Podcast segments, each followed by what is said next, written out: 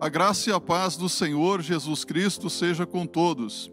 Eu gostaria de meditar com você em Romanos capítulo 12, no verso 12, a respeito das qualidades do caráter do cristão. Isso mesmo, as qualidades do caráter do cristão.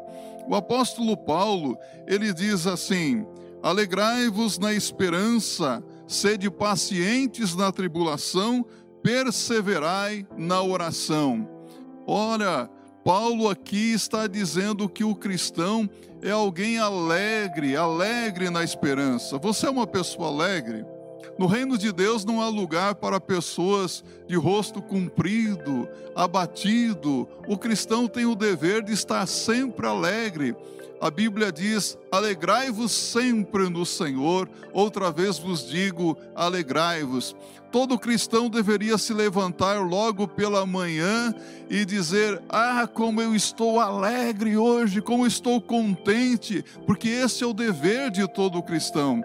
Alegria na esperança, mas Paulo também diz que o cristão é alguém paciente na tribulação. Não é verdade que nós temos enfrentado muitas tribulações, aflições nesta vida? Você tem problemas na vida, mas é preciso ter paciência. Em Lucas, no capítulo 18, Jesus contou a parábola sobre o, o dever de orar sempre sem nunca desfalecer, sem nunca desanimar. No reino de Deus não há lugar para pessoas desanimadas também. E a terceira a característica do caráter do cristão é que o cristão é alguém perseverante na oração. Como está a sua vida de oração? Você tem gastado tempo em oração na presença de Deus?